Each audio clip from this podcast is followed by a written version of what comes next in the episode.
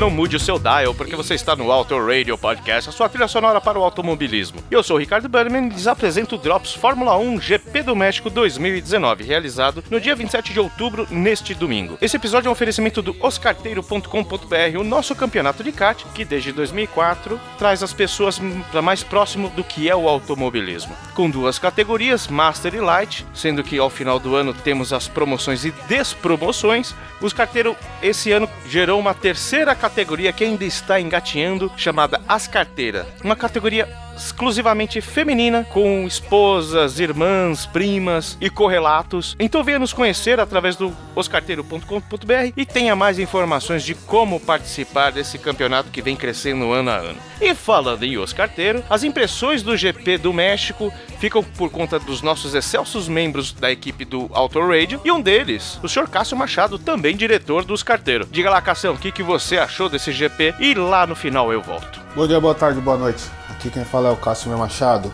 do Auto Radio e do grupo de kart Os Carteiros. Sobre a corrida do México, é, vamos já começar pelo a punição que foi dada ao Verstappen, que foi a polêmica diante da corrida. Acredito que a punição foi justa, porque Verstappen não deveria ter continuado com o pé embaixo, sendo que estava em regime de bandeira amarela. Uma, um, se ele erra ali ou alguma coisa, passa em cima de algum óleo, algum, algum detrito deixado pelo carro do Bottas, poderemos ter dois no hospital aí. Então ele realmente mereceu ter sido punido. Só ter excluído a volta dele não ia punir o piloto, ia punir a volta. Sendo assim, a primeira fila sobrou para a Ferrari, que sempre vai forte no México, principalmente nas grandes retas que eles têm ali. Achei que na largada o Vettel deu uma espalhada para cima do Hamilton ali, foi para cima do coleguinha. Porém, nada espalhafatoso. Acho que não deveriam ter dado nada mesmo. Lance de corrida. Um lance de corrida que eu acho que não foi legal ter sido feito, mas não merecia também punição. O Hamilton perdeu a traseira um pouco mais para frente, acabou encostando ali no Verstappen e os dois acabaram perdendo várias posições. Quem se deu melhor foi o Albon, Sainz e o Norris, que foram embora e não queriam saber de nada. Quem se deu melhor ainda foi o Albon. O Verstappen daí errou mais uma vez, foi parar em oitavo. E achei que ele errou ali, ele querer ultrapassar o Bottas ali no, no estádio, porque teve que forçar muito. Acabou se dando azar ali, o pneu dele ficou na asa do, do Bottas e foi lá para último, que deu uma complicada na sua corrida. Decorrer da corrida até a metade, não achei que teve muita ação não. E ali é onde começaram os pilotos a parar e você via claramente que alguns iam escolher duas paradas por não ter trocado o tipo de pneu. Conforme o tempo foi passando, o, a gente foi acompanhando aí, né, o desempenho do, dos pilotos, a duração dos pneus e para saber que, a, que estratégia queria dar certo. a dar uma parada ou duas paradas. E no final das contas, a estratégia de duas paradas foi infeliz, porque Albon, Leclerc e quem mais escolheu essa estratégia não conseguiu ir bem.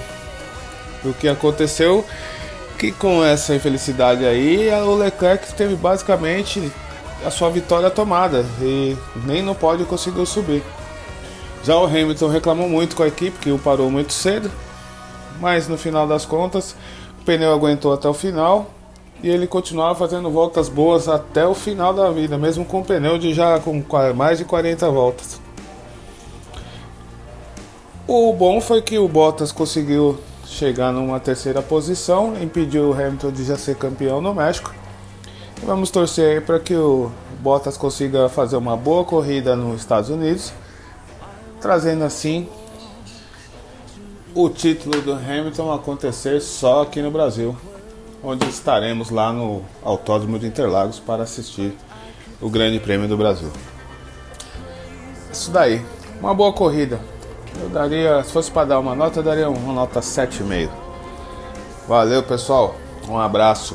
Olá, ouvintes do Auto Rádio Podcast. Aqui é a Débora Almeida do Boletim do Paddock, fotógrafa oficial do Oscarteiro, e hoje eu vim aqui comentar um pouquinho a respeito do GP do México. Bom, a corrida já mostrava que ia ser bem conturbada, principalmente por conta da perda da posição do Max Verstappen ali depois da classificação, já que ele ignorou as bandeiras amarelas e foi punido, né? Com três posições no grid de largada, fora perder a pole, né, pro Charles Leclerc, rivais eternos ali, que tá se provando ao longo né, do campeonato. E na largada, o Verstappen acabou se envolvendo em um incidente com o Lewis Hamilton, teve a batida, o Leclerc manteve a ponta e o Vettel ficou com a segunda posição.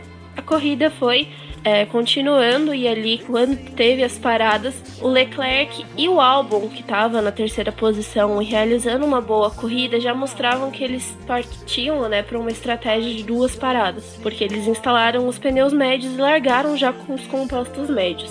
E foi interessante ver o Vettel ignorando a ordem de equipe para poder entrar nos boxes e confiando no tato dele ali no carro. Principalmente que ele estava vendo que os pneus estavam bons e que ele podia permanecer mais tempo na pista. Então, dessa forma, o alemão foi, ficou ali. O Hamilton deu uma reclamada porque a equipe acabou parando ele antes e deixaram o Bottas na investida com o Vettel para poder defender ali aquela primeira posição se o alemão cometesse algum erro. Quando eles começaram a encontrar os retardatários na pista, a situação do Vettel ficou um pouco mais complicada e o Bottas é, teve que parar, a Mercedes optou para que ele não pegasse aqueles retardatários. O Vettel parou logo depois, lá na volta 38, e perdeu a liderança da prova. O Charles Leclerc era o líder, mas ele tinha mais uma parada, então assim ele também perdeu a, a, liderança e o Hamilton assumiu a ponta. E aí ficou aquela tensão de se o Hamilton ia conseguir chegar até a última volta com aquele pneu. Só que ele podia ter ali um bom comparativo que era o Daniel Ricardo, que tinha ficado é, 50 voltas com o pneu médio, e o próprio Max Verstappen, que tinha feito a parada lá no começo, porque ele furou o pneu na batida com o Hamilton também já estava com várias voltas no pneu e, e, engraçado que até ele terminou a corrida com 66 voltas de um pneu duro. Então a disputa ali pro Hamilton estava bem favorável. Quando ele cruzou a linha de chegada na primeira posição, o composto dele tinha 48 voltas. Então foi uma disputa legal, até a última volta a gente ficou com aquela tensão de se o Hamilton ia conseguir vencer ou não. O Vettel tentou tirar a diferença, Pena que por vários fatores, até mesmo por conta do pneu dele, ele não conseguiu diminuir essa distância. O Hamilton também ganhou um pouco mais de potência no motor, então ficava bem difícil ali na disputa para os carros da Ferrari. E o Bottas fechou em terceiro. Dessa forma, essa configuração do pódio adiou a disputa lá para os Estados Unidos na próxima semana. Então o Hamilton pode conseguir esse hexa, né? Só lá nos Estados Unidos. E a gente aqui do Brasil fica torcendo para que aconteça alguma coisa errada ali, fuja um pouco do controle da Mercedes, para que essa disputa venha para o GP do Brasil, afinal já tem tanto tempo que a gente não tem a decisão do título aqui. O álbum terminou em quinto, foi uma ótima prova dele. Verstappen pagou pelos erros dele, ficou em sexto. O Pérez e o Ricardo ainda se estranharam ali no final da corrida, mas o mexicano ficou em sétimo, com o piloto da Renault em oitavo. E o final ali do grid foi o Gasly em nono e o Huckenberg em décimo, porque o Kvyat foi punido após o término da corrida por conta de ter justamente estragado a, o final da prova do alemão da Renault. Eu sou a Débora Almeida, vocês podem me encontrar no boletim do Paddock e também no BPcast. Até a próxima. Olá, amigos do Autorade Podcast. Aqui é o Rubens do Boletim do Paddock e a convite do pessoal do Autorade Podcast eu vim falar um pouquinho sobre o GP do México realizado no Autódromo Irmãos Rodrigues. Bom, a festa foi bonita, a torcida compareceu em peso, não podemos negar aí que o GP do México tem sim a torcida mais bonita do calendário, que mais vibra, é muito em decorrência do próprio formato ali do autódromo que favorece uma proximidade dos fãs com o próprio espetáculo, bem como o povo mexicano representando aí a presença a segunda presença latina, né, no calendário da Fórmula 1, sempre faz uma enorme festa aí para a Fórmula 1. Mas essa festa aí ficou um pouco ofuscada, até mesmo na própria transmissão da corrida a gente teve aí uma pré-hora que foi mais para discutir o lance do Verstappen, que não reduziu a velocidade quando teve bandeiras amarelas no final do treino classificatório, mas acho que isso não cabe a gente discutir mais, porque já ficou muito batido e acho que o que fica interessante foi realmente a festa realizada no autódromo, uma corrida muito movimentada, é, apesar do pelotão ali da frente não ter tido uma movimentação tão grande após a segunda volta, vamos por dessa forma, mas é, o restante do grid teve uma movimentação grande de disputas por posições, freadas fortes ali no final do retão, que ocasionou algumas saídas da pista. Eu acho que foi uma corrida assim que mereceu a, o local onde foi realizado, o autódromo merecia uma corrida dessa. E também podemos destacar, eu acho que a corrida do Lewis Hamilton e do Sebastian Vettel, acho que foram os dois destaques da corrida. Eu acho que foram os dois que ditaram todas as, as estratégias adotadas pelas duas equipes.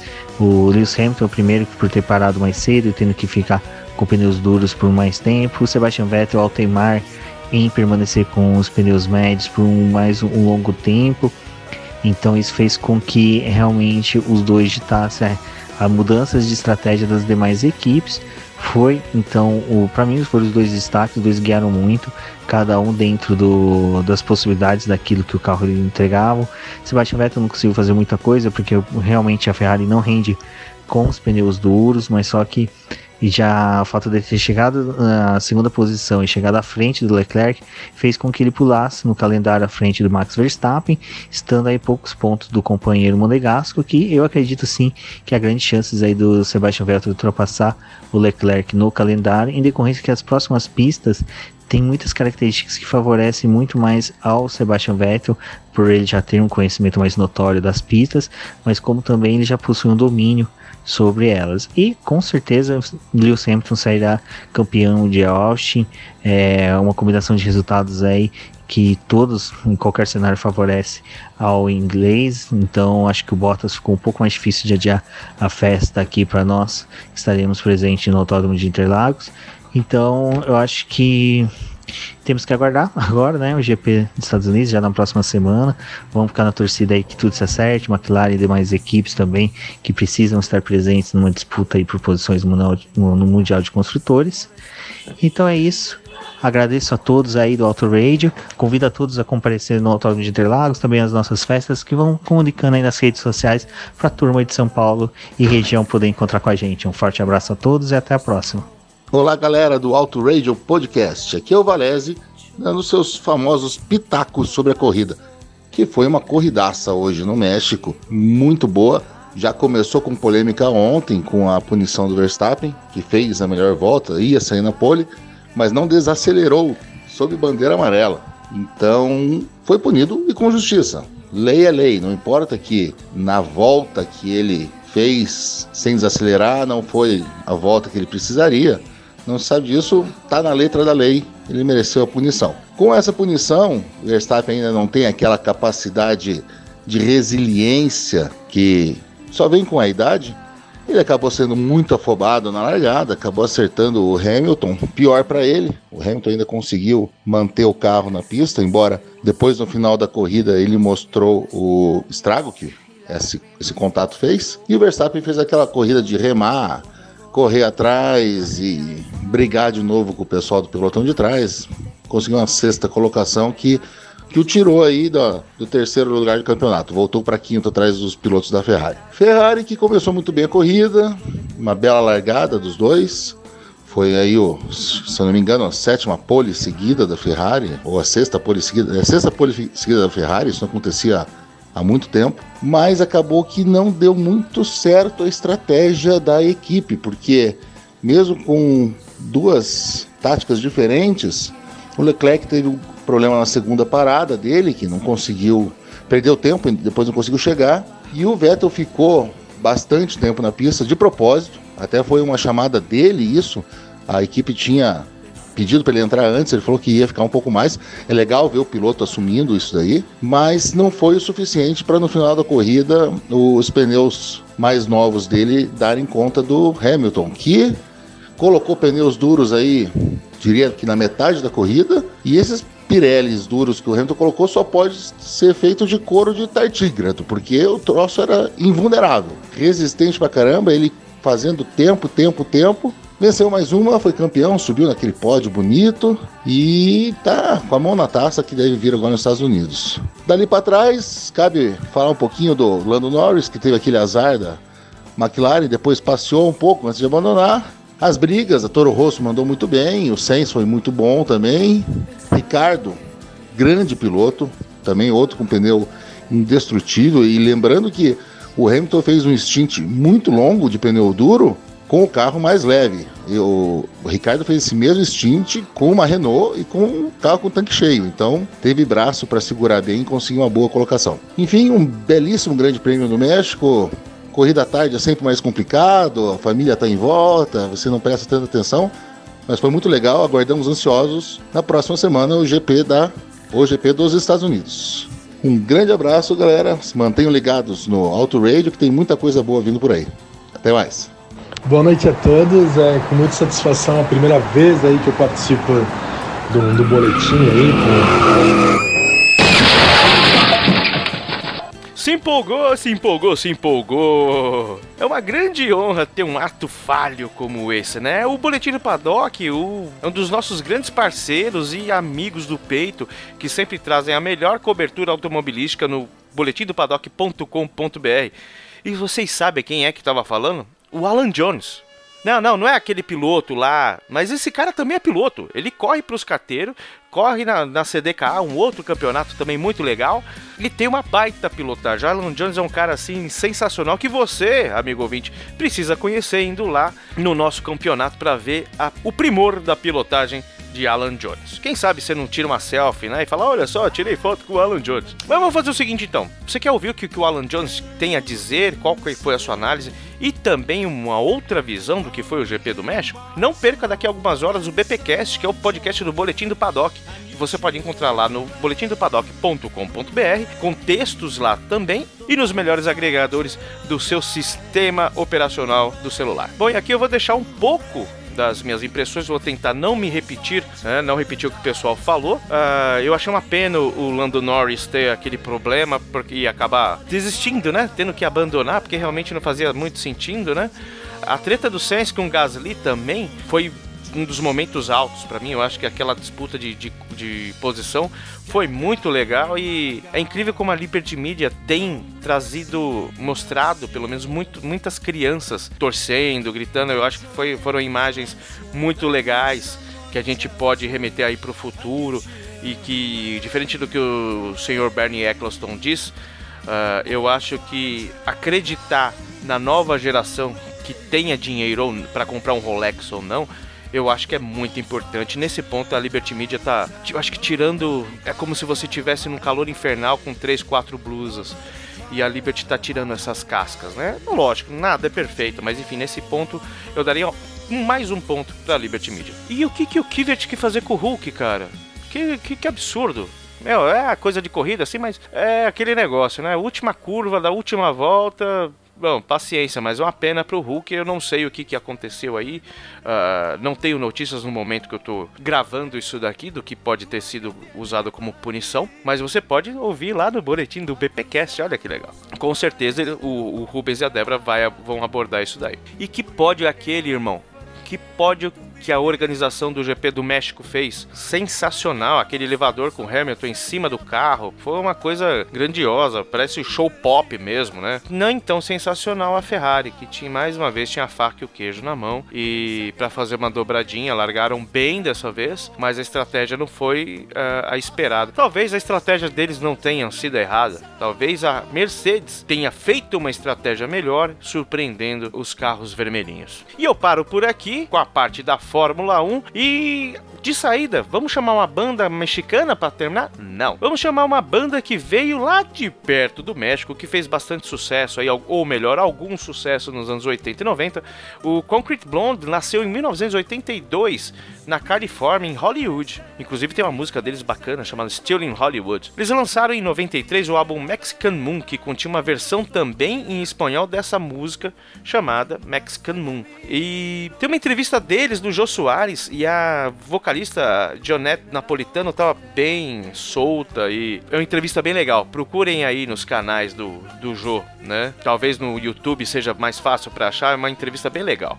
E eles têm uma certa relação com o Brasil, tem um álbum chamado é, Live in Brazil de 2003, um álbum bem bacana. Quem quiser conferir tá lá no Spotify. E quem quiser continuar nos seguindo, utilize o arroba Autoradio Podcast no Twitter e no, Insta Instagram. No Twitter é sem um T no final por conta do, da limitação de caracteres. E não deixe de ouvir o último Discoteca Perdida, com outro piloto dos carteiros, o Franklin, que abordou o álbum Treasure do Cocteau Twist, foi lançado na última sexta-feira. E nessa sexta-feira tem a continuação do Who Are You, um especial que o Valese está fazendo sobre a obra do ACDC. É, já, fomos, já lançamos o episódio zero, com o Valese contando toda a maturação ali, todo, todo, toda a gestação do ACDC. E a gente está indo pro primeiro álbum deles. E eu não vou parar por aqui, que eu não quero, não quero estragar as, as surpresas. Valese vai falar por que, que tem uma música brega no começo. Então vamos lá, nada brega somos com Concrete Blonde executando Mexican Moon. Obrigado a todos, Flashbackson, sobe o som.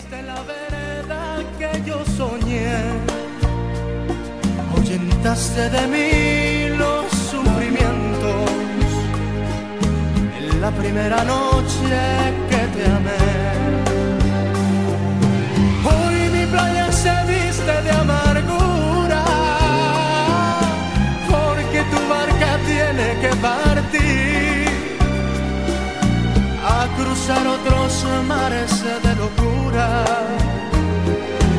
Cuida que no naufrague